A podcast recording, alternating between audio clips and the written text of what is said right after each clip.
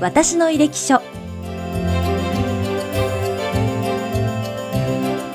この番組では医療の第一線で活躍されている先生方にこれまでの医療人としての反省と医療に対する考えをお聞きしていきます。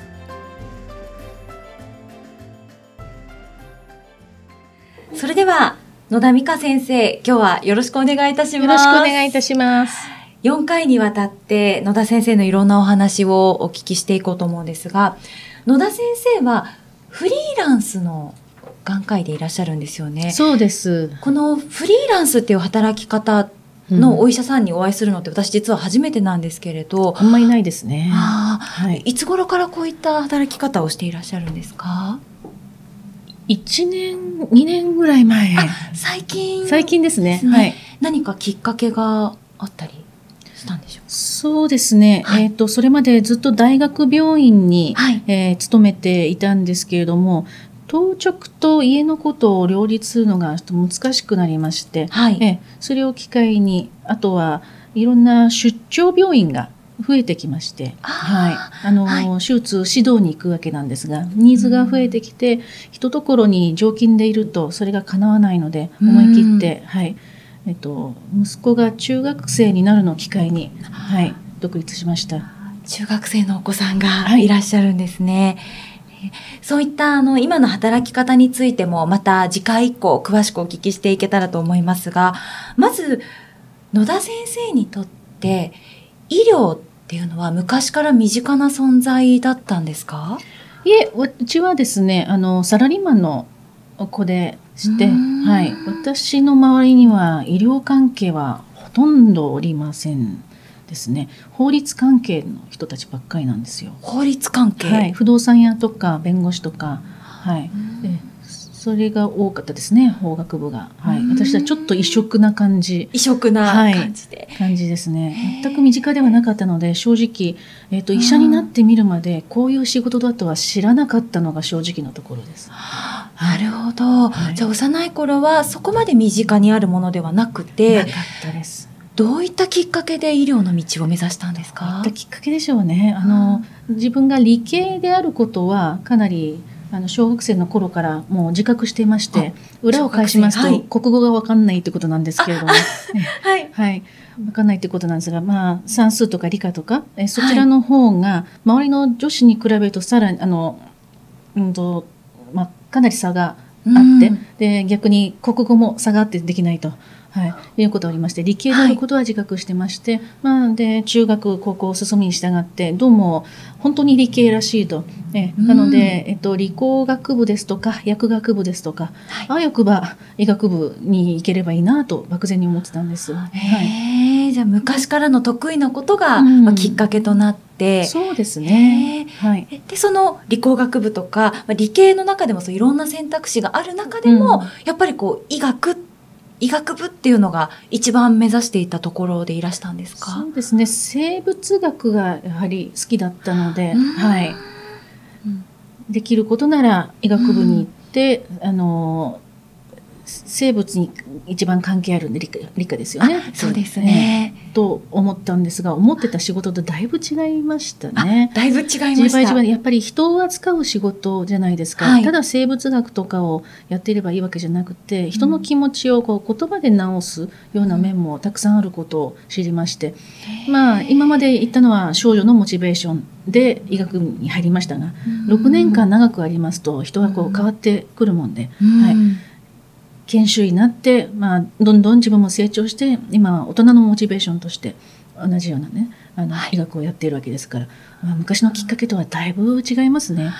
えーはい、その言葉で人の気持ちを、まあ、直すっていう部分は、はい、もしかしたらその国語みたいな文系の要素にもなってくるかもしれない、はい、国語わかんないんですよ。喋ることとだいぶ違いますもんね。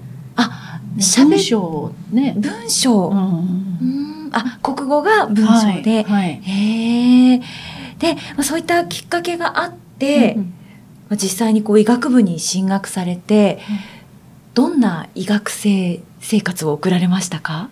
えっ、とですね慶応の中等部から私慶応なんですけれども、そうだったんですね。はい、はい。えっと、先生の思い出があんまりないんですね。はい。はい。もう放置に放置って言って。放置に放置うんこれ言っていい あのいけなくないと思いますね。はい。かなり放置されてましてですね。うんまああの自由の裏返しは放置ですね。はい。うん自由にさせてもらえるので、皆さんいろんな才能を伸ばしてはいくんですが、はい。放置されますので、はい医学部に行きたいとは思ってるんですが、どういう作戦立てて、どういうところを受けたらいいかっていうの全くアドバイスがなく、はい。うん、当時共通一時だったのかセンターだったのかちょっと分からないですが何科目受けるのかさえ分からず高3の半ばまで来てしまったんですね。はい、で、まあ、結局内部進学ができましたので、はい。よかったんですが、はい。それ推薦もらえなかったらはい。外のとこ受けるって言ってもですね対策が全くできてないかった無理だったと思います。は、はい。なので、えっと、慶応は割と自由にさせてくれる、はい、ところですので、はい、大学でももちろん大変自由に、えーさせてきまして、はい、自由にしてると、まあ、人脈ができますよね。友達ですとか、はい。先輩後輩と,、はい。はい。えっと周囲にいる人たちのつながりを、はい。大変楽しませていただきまして。やっぱり世の中へ人じゃないですか、はい。はい、つながりですね、うん。を大切にする時間を持てました、ーえー水泳部をやってたんですけれども、あ、はい、体育会系ですね。ですね。はい朝練習があって、はい。みんなでご飯食べて、まあ家に帰ると。はいあ。昼ですね。はい。昼。昼はい。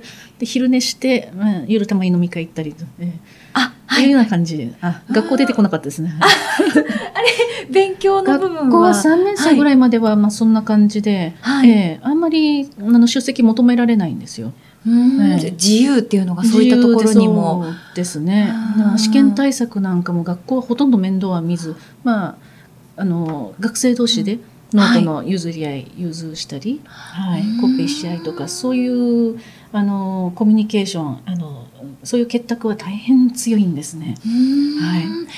じゃあその先ほどおっしゃっていたまあこう人脈っていうのは主にはその同級生の方とか医学部の中でのつながりが多かったですか？そうですね。うん。大学はそうですね、はい。うん、中学高校はやっぱり同級生にいろんな人がいますから、はい。うん、ですよね。はい。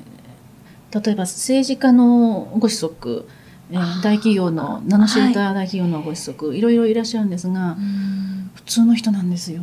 全然、う全然威張り散らしてるとか、偉そうにしてるとか、うん。お金あの使い荒くて高級品ばっかり持ってくる。全然そんなことなくて。あの本当に真にあの恵まれている人っていうのはこうして地に足をつけて、えーけ現実に生きてる。だからそうなるんだなっていうことも友達とかうん。そういうのから教えてもらったところがあります。うんじゃあそういった慶応の中等部はい、から通われてその自由な興奮の中で、まあ、いろんな出会いもあって、で大学生活も水泳部に入ってでご友人との出会いもあってでその中で眼科という道に進むのはいつ決めたことなんですか？と6年生最終学年の時年ですね。ではい。コリクリといって学生がいろんな科を回るはい1年を過ごすんですけれども、はい。見てますとですねまずそもそも前提として、はい。当時女性が医者になってあの長続きしてる科っていうのは4科しかなかったんですね。4科はい。はい。えー眼科皮膚科麻酔科放射線科のの4つだけと言われていました、はい。え内科が王道のように思いますけども、まあ、完全なる落とし子社会で、はい、あのなかなか続けられないと。常勤では難しい、うん。そういう先輩を見てきまして先輩方だって決して辞めるつもりで医者になっちゃじゃないと思うんですよ。